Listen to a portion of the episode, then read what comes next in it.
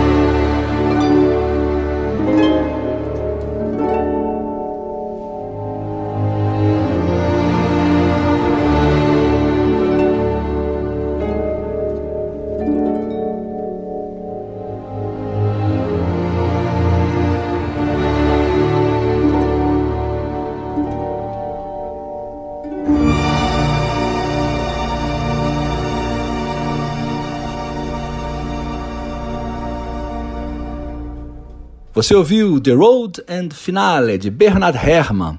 Essa música é da trilha sonora do filme Fahrenheit 451, uma adaptação cinematográfica da principal obra do escritor Ray Bradbury.